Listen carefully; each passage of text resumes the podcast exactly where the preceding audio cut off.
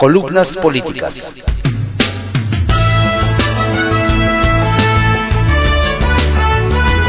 Continuamos con la audiosíntesis informativa de Adrián Ojeda Román, correspondiente al lunes 8 de agosto de 2022. Demos lectura a algunas columnas políticas que se publican en periódicos de circulación nacional. Sin rodeos, por Diego Fernández de Ceballos, que se publica en el periódico Milenio. El gobierno que despilfarra es corrupto y criminal. A millones de personas ajenas a los servicios de aviación les importa un comino si los aeropuertos de su país son grandes o pequeños, buenos o malos, si tienen o no capacidad para satisfacer la demanda, si son seguros o de alto riesgo. Su argumento es simple. Nunca viajo en avión y de ese tema no sé ni me importa. Los aeropuertos son indispensables para el desarrollo de los países y afectan para bien o para mal a ricos y pobres. Detona el turismo, los negocios, el flujo de migrantes y el tráfico de mercancías. En resumen, sus servicios son de la mayor importancia. Por eso es de idiotas decidir por consulta pública si se construye o no un aeropuerto en determinado lugar. Y si la tal consulta es además simulada y tramposa porque la decisión ya estaba tomada. El gobernante es un bribón. ¿Qué decisiones ha tomado el gobierno sobre los aeropuertos de Ciudad de México y la zona metropolitana? 1. Canceló la construcción del aeropuerto de Texcoco. 2. Amplió el aeropuerto militar de Santa Lucía, hoy Felipe Ángeles, para operarlo conjuntamente con el de la Ciudad de México, el Benito Juárez, y el de Toluca. ¿Qué ha resultado de esas decisiones? A más de cuatro meses de inaugurado, el Felipe Ángeles sigue en construcción y no vuelan ahí ni las moscas. Ha sido un fracaso total y la navegación en esta zona es de alto riesgo. De ahí su mala calificación internacional. El viejo aeropuerto Benito Juárez, inaugurado en 1950, está con sus dos pistas colapsadas y la Terminal 2 uniéndose. 2. Estaríamos estrenando o por estrenar un aeropuerto de primera categoría mundial capaz de satisfacer la demanda por muchos años y sin los graves riesgos enfrentados hoy por la aviación, por la aviación en la zona metropolitana. 2. La Ciudad de México ya dispondría de 760 hectáreas, no de 76 como erróneamente dije el miércoles pasado en el programa de José Cárdenas en Radio Fórmula. Tendría pues la Ciudad de México el aprovechamiento de 7.600.000 metros cuadrados, donde se encuentra actualmente el aeropuerto Benito Juárez a 11 kilómetros del Zócalo, lugar idóneo para construir escuelas, universidades, hospitales, canchas deportivas y mil cosas más, en beneficio de los capitalinos y de los mexiquenses. Estrictamente personal, por Raimundo Riva Palacio que se publica en el periódico El Financiero. Crimen social. El sábado, en Armería, una comunidad de Colima, el presidente Andrés Manuel López Obrador hizo una evaluación de lo que se llama Universidades para el Bienestar Benito Juárez. Estaba radiante y de gran humor al ver los primeros pasos del modelo que tiene en la cabeza para sustituir las universidades públicas. Ese modelo que está instrumentando es un desastre. No sirve para mucho y es un engaño para cientos de jóvenes que piensan que esas instalaciones que llaman universidades, el presidente y la responsable de ellas, Raquel Sosa, les darán el conocimiento y las herramientas para entrar en condiciones mínimas de competencia al mercado laboral. La farsa de este gobierno es inagotable ya no está claro, sin embargo, si López Obrador está siendo terriblemente engañado o es un mentiroso sin escrúpulos. De otra manera, es inconcebible que a Sosa, su compañera de la Facultad de Ciencias Políticas de la UNAM, le permita crear falsas quimeras y timar de una forma irresponsable y antiética, como en armería, donde invirtió el gobierno federal 13 millones de pesos para crear la ilusión en cerca de un centenar de jóvenes que saldrán titulados como ingenieros en acuacultura y psiquicultura. Los jóvenes no saben que en la Benito Juárez no cuentan con el reconocimiento de validez oficial de estudios que emite la Secretaría de Educación Pública, por lo cual no pueden tener ni título profesional ni tesis. Es decir, en cualquier empleo donde se requiere el título profesional no serán aceptados.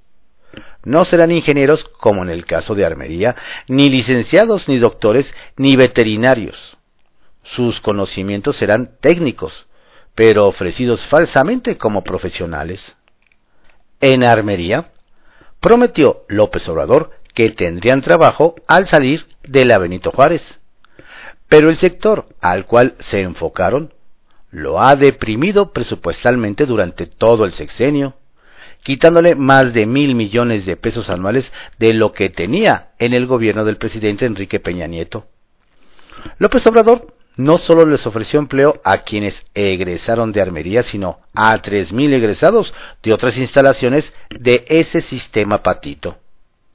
3.000 nuevas plazas en el momento en que pidieron a las dependencias reducir entre 10 y 15% el presupuesto para poderlo reorientar a la refinería de Dos Bocas, que se salió del techo presupuestado, se ve bastante complicado porque pinta para embuste.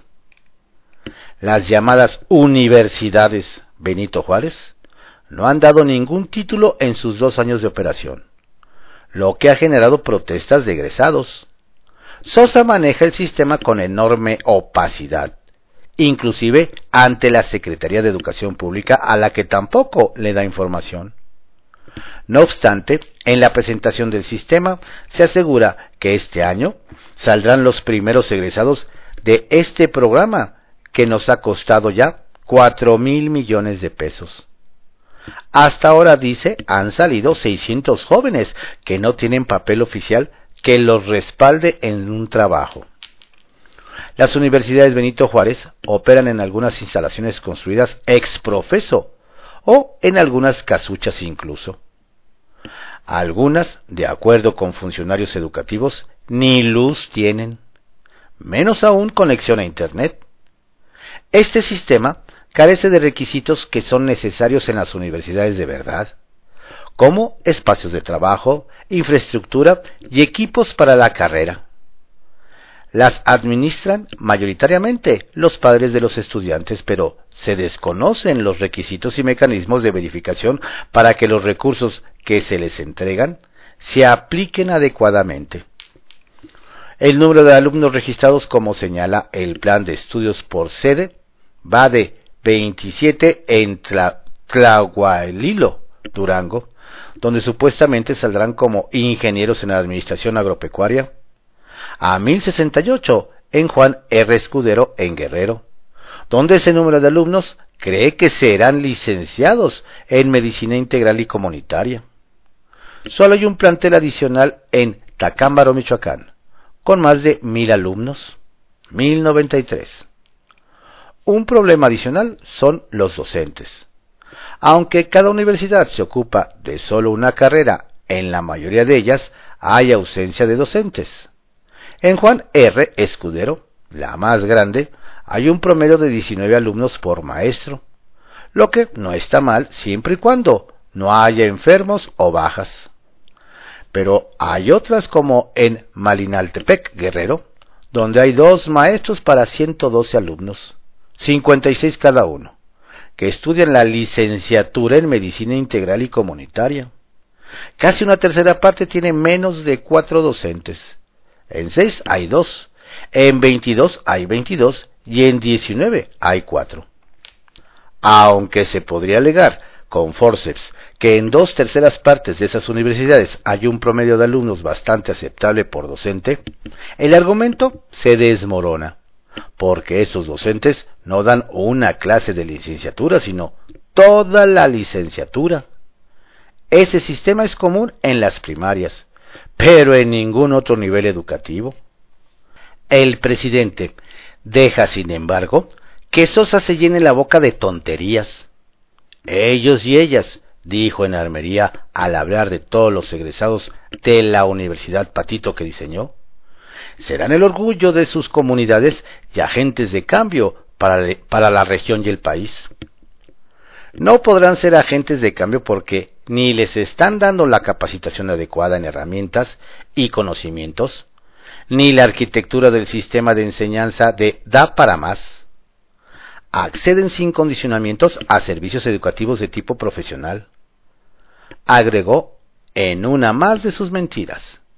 Hay que reiterarlo, los títulos que les entreguen, aunque vayan firmados por el presidente, no son de profesionales.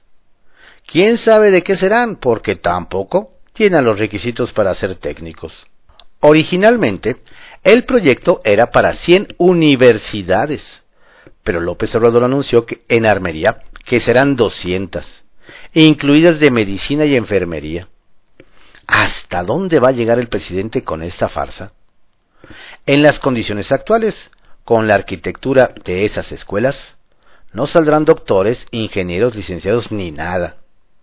Tampoco tiene otros cuatro mil millones de pesos para duplicar el número originalmente propuesto. Típico de López Obrador. Se emociona ante la gradería e improvisa.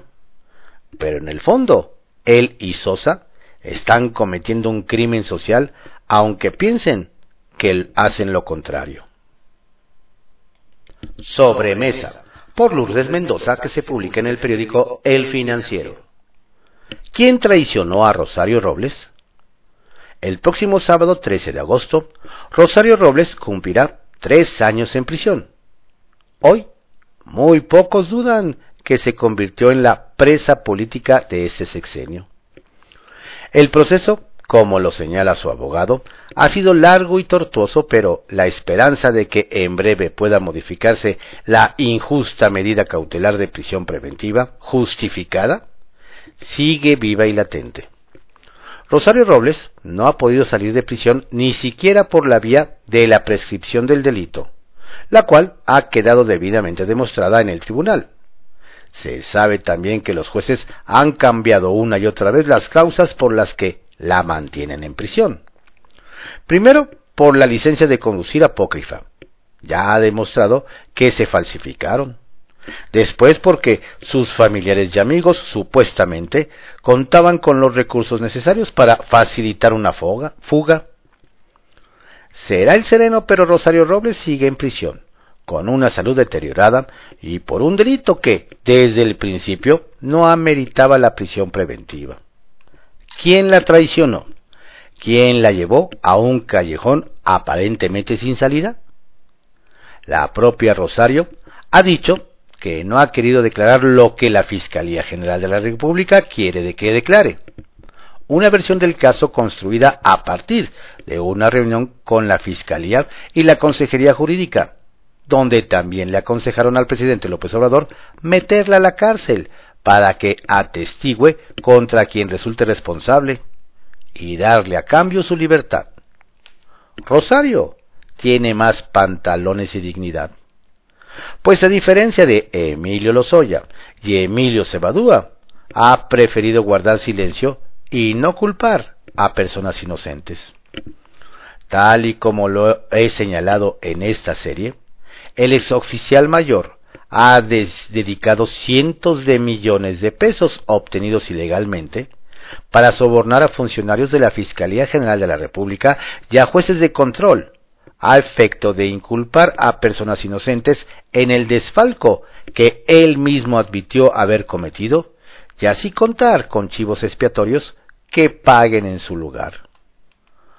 Hoy sé de al menos 12 exfuncionarios de Sedesol y de Sedatu que cuentan con dos o tres, cuatro y hasta cinco carpetas de investigación abiertas en su contra por la falsificación de firmas y la fabricación de entregables que el equipo de Cebadúa operó para triangular recursos públicos para su beneficio personal. En el capítulo El modus operandi de la estafa maestra, les narré cómo trata de crear una cortina de humo involucrando a servidores públicos como chivo expiatorios, a efecto de generar distractores que eviten llegar a los verdaderos autores intelectuales de dicha modalidad delictiva. Bonitos incentivos para la justicia, pero es lo que hay. El trasfondo de la estafa maestra no es solo un problema de corrupción. Lo que está en juego es el funcionamiento de las instituciones que en conjunto deberían garantizar derechos fundamentales de manera efectiva y progresiva, investigar y perseguir delitos, pero sobre todo fincar responsabilidades. Y si ese gobierno fracasa en el cumplimiento del mandato, vendrá otro al que habrá que exigirle lo mismo. El problema es que cada día el abismo es más hondo y el desencanto mayor. Una verdadera estafa sobre la llamada estafa maestra. Y hablando de Cebadúa, a propósito de criterios de oportunidad que le fue concedido, ¿no habrá un manual o guía mínima de a quién se le puede otorgar? Porque eso de hablar por hablar y de inculpar por inculpar requiere pruebas. Ya hasta el momento Emilio Cebadúa no ha presentado ninguna, más allá de su declaración ministerial de finales de 2019, donde desembuchó mentira tras mentira para cuidar su pellejo. También se requiere un currículum ético-moral de quien otorga el criterio de oportunidad y de quien lo recibe o no. Porque si a esas vamos, los criterios de oportunidad más sonados de este sexenio quedan mucho a deber por el lado de la oferta y por el lado de quien demanda. No cabe duda que los amigos de quienes hoy ostentan el poder han sido sus beneficiarios y los resultados están a la vista. En el caso de Emilio Cebadúa, y le pueden preguntar a Pablo Salazar Mendiguchía y a la maestra Elvester Gordillo, se caracteriza por su falta de lealtad, de compromiso y de honradez. Así se ha conducido a lo largo de su carrera. Pero por lo visto la Fiscalía General de la República esos datos no le importan a la hora de otorgar un beneficio judicial como el criterio de oportunidad. ¿O acaso pasarán más otros datos que aún desconocemos? ¿O tendrá un papi como lo soya Austin que haga negociaciones para salvarle el pellejo?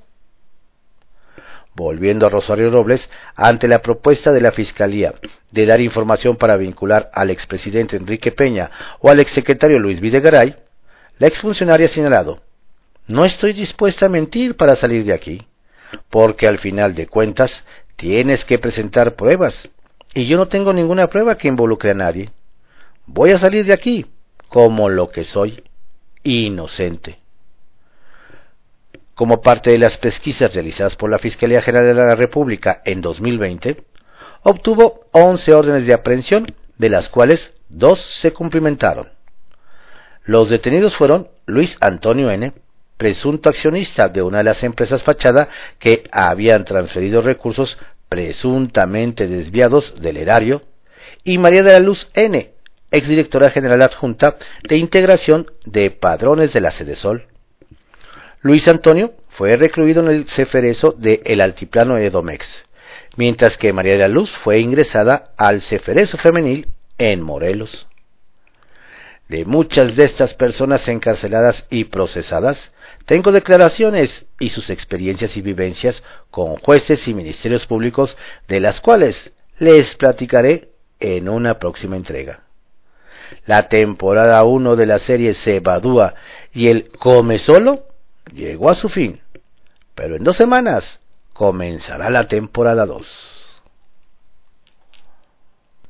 Poligrilla Mexiquense, por Pablo Cruz Alfaro, que se publica en El Heraldo de México. En el Edomex, no por mucho madrugar.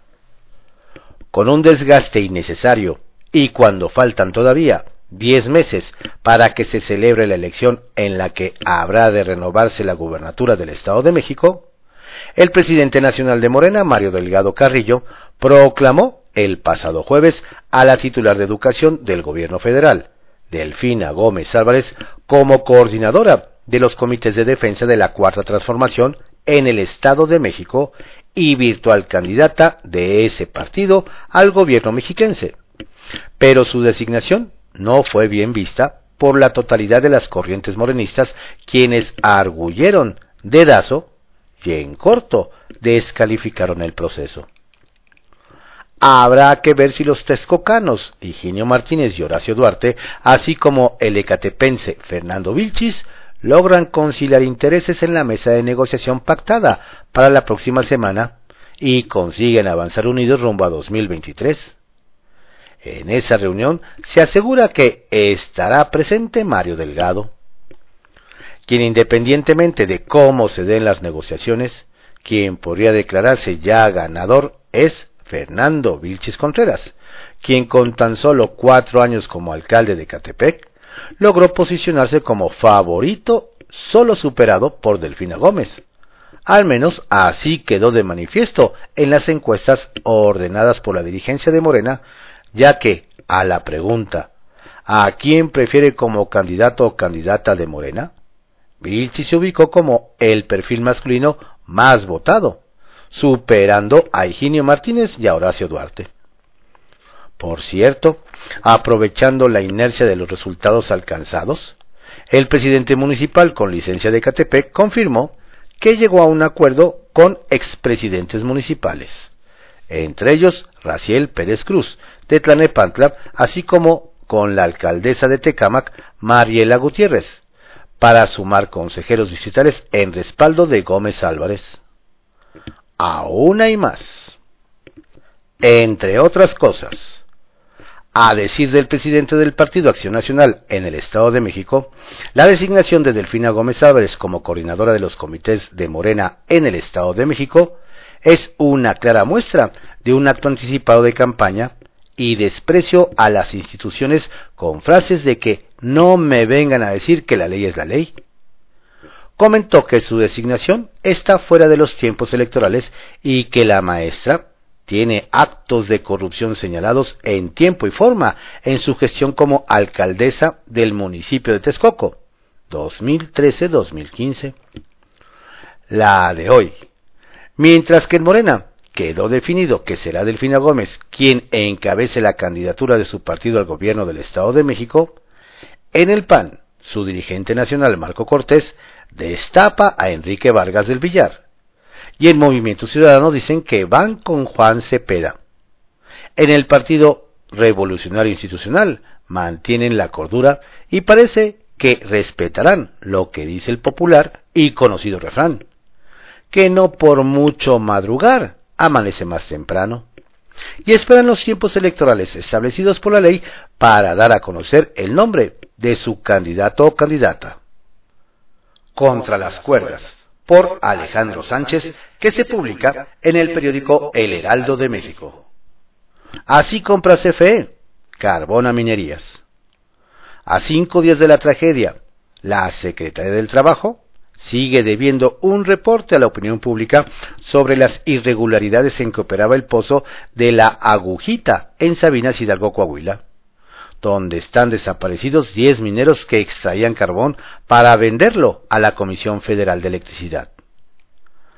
¿Por qué no se realizaron las inspecciones desde hace ocho meses que empezaron a realizarse ahí trabajos de extracción de carbón? Cristina Aurebach, forma parte de la organización familia Pasta de Conchos y desde hace años se ha encargado de hacer inspecciones sociales en las mismas de Coahuila para impedir que éstas trabajen al margen de la ley. En su escritorio no caben las denuncias que ha presentado en contra de las empresas que consiguen dueños falsos para representar a grandes accionistas ante la CFE. El miércoles que sucedió la tragedia, se presentaron dos personas como dueñas y ninguna tenía planos sobre el terreno explotable. Ni siquiera tenían los nombres de los trabajadores. Por eso tardamos más de 24 horas en conocerlos, y eso porque los datos fueron recabados a partir de los familiares y empleados que sobrevivieron mismos que las autoridades se han dado a la tarea de esconderlos y mantenerlos alejados de los medios de comunicación como una medida para que sus testimonios no terminen siendo expuestos a la opinión pública, pues a ninguna autoridad federal conviene. También la CFE debe dar información al respecto. Extraoficialmente se sabe que la dependencia a cargo de Manuel Bartlett ha entregado más de 60 contratos en los últimos dos años a mineras que trabajan al margen de la ley, como la agujita. Casi todas tienen dos empresas trabajando, una en la mañana y una en la tarde. Cuando CFE adjudica porque no son licitaciones, no le pide a la Secretaría del Trabajo que revise los centros de trabajo.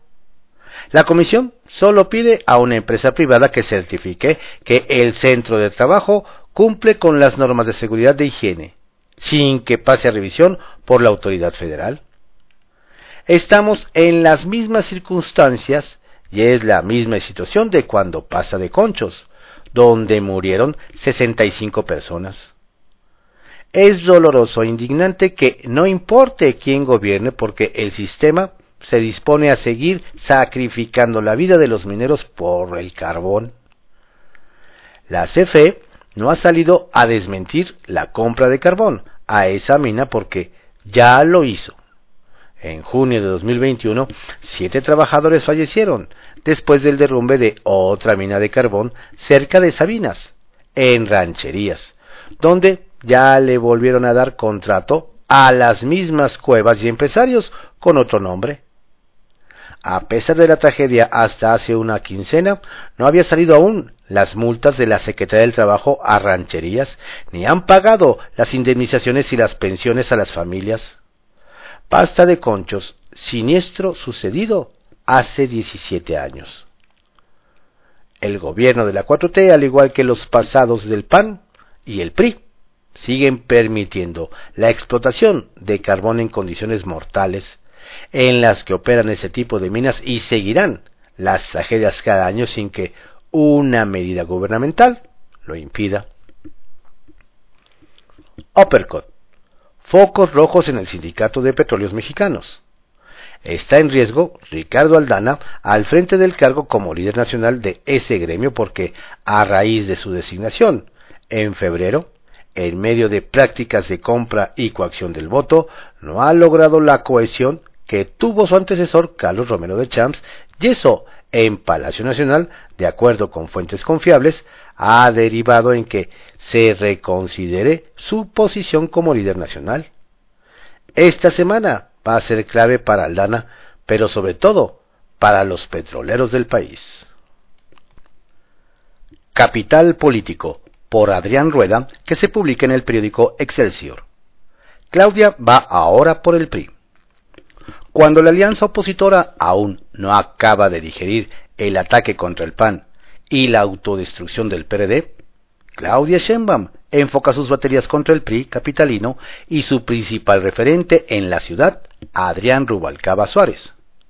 En medio del cochinero de Morena en sus elecciones internas, el gobierno capitalino revivió el asunto del cártel inmobiliario en Benito Juárez, que desde 2012 supuestamente encabeza el exdelegado panista Jorge Romero Herrera. Aunque era un tema viejo, Claudia ordenó a la fiscal Ernestina Godoy actuar contra Luis Vizcaíno Carmona, exdirector de Jurídico y Gobierno durante nueve años, Inicias René Arigis, exdirector general de Obras y Desarrollo Urbano. Según Ernestina, estos cuates armaron una red de corrupción con constructoras para beneficiarse ellos mismos, así como a Romero Herrera y al PAN. El tema preocupa a la cúpula de los albiazules, integrada por los cinco magníficos. Todos ellos rondan los 40 años de edad entre ellos el líder de la bancada en Donceles, Christian von Rorich, quien incluso ocupa uno de los inmuebles de Vizcaíno Carmona. Los suspiritos azules armaron un cuarto de guerra para definir su estrategia de defensa, pues no saben cuánto pueden apretar las autoridades a sus compañeros durante sus procesos para implicarlos en los supuestos delitos. Y mientras el PAN era puesto contra las cuerdas, el PRD ventilaba sus propias diferencias autodestructivas para buscar controlar el partido en la ciudad, que es de los pocos lugares donde conservan registro. La 4T sabe que si la oposición concreta la alianza, Morena y sus rémoras serán derrotados, y por eso ataca a los partidos. Aunque el PRI no les preocupaba, pues los tienen bien agarrados, van por Rubalcaba, Suárez, su principal figura en la capital, quien arrastra algunas carpetas, pero ahora lo presionarán con la reciente detención de Lenin Canchola, a quien señalan como peligroso líder criminal. Este sujeto, recientemente aprendido en Monterrey, es acusado de, liderar bandas de secuestradores y distribuidores de droga en el poniente de la capital, sobre todo en Coajimalpa, Álvaro Obregón y Magdalena Contreras. Por esa razón, muchos han querido acusar a Rubalcaba de pactar con él para bajar los delitos en la zona, a cambio de dejarlo operar en sus otras actividades. El detenido es considerado uno de los principales generadores de violencia en la Ciudad de México. Vinculado este fin de semana a proceso, Godoy espera que aporte datos sobre su presunta relación con el alcalde de Coajimalpa, y en una de esas con autoridades de la pasada administración en el vecino municipio de Huizquilucan. Hay preocupación entre aliancistas. No hay que perder el hilo a lo del PRI centavitos. Luego de que el presidente diera a conocer los nombres de las taparroscas para sustituir a Sheinbaum en 2024 y de la realización de las asquerosas elecciones en Morena, comenzaron los ajustes al interior de la 4T. El primero en bajarse de la carrera, al menos en el discurso, fue Omar Hamid García Harfush, jefe de la policía que hasta en la oposición tiene simpatías. A pesar de ser de lo mejor evaluados en las encuestas, Omar Hamid declaró al diario español El País que no tiene interés en la candidatura a jefe de gobierno y que prefiere seguir con su jefa si es presidenta. O el jefe policíaco vio algo y quiere bajar su perfil. O de plano le dijeron una cosa que lo convenció de bajarse voluntariamente de la contienda.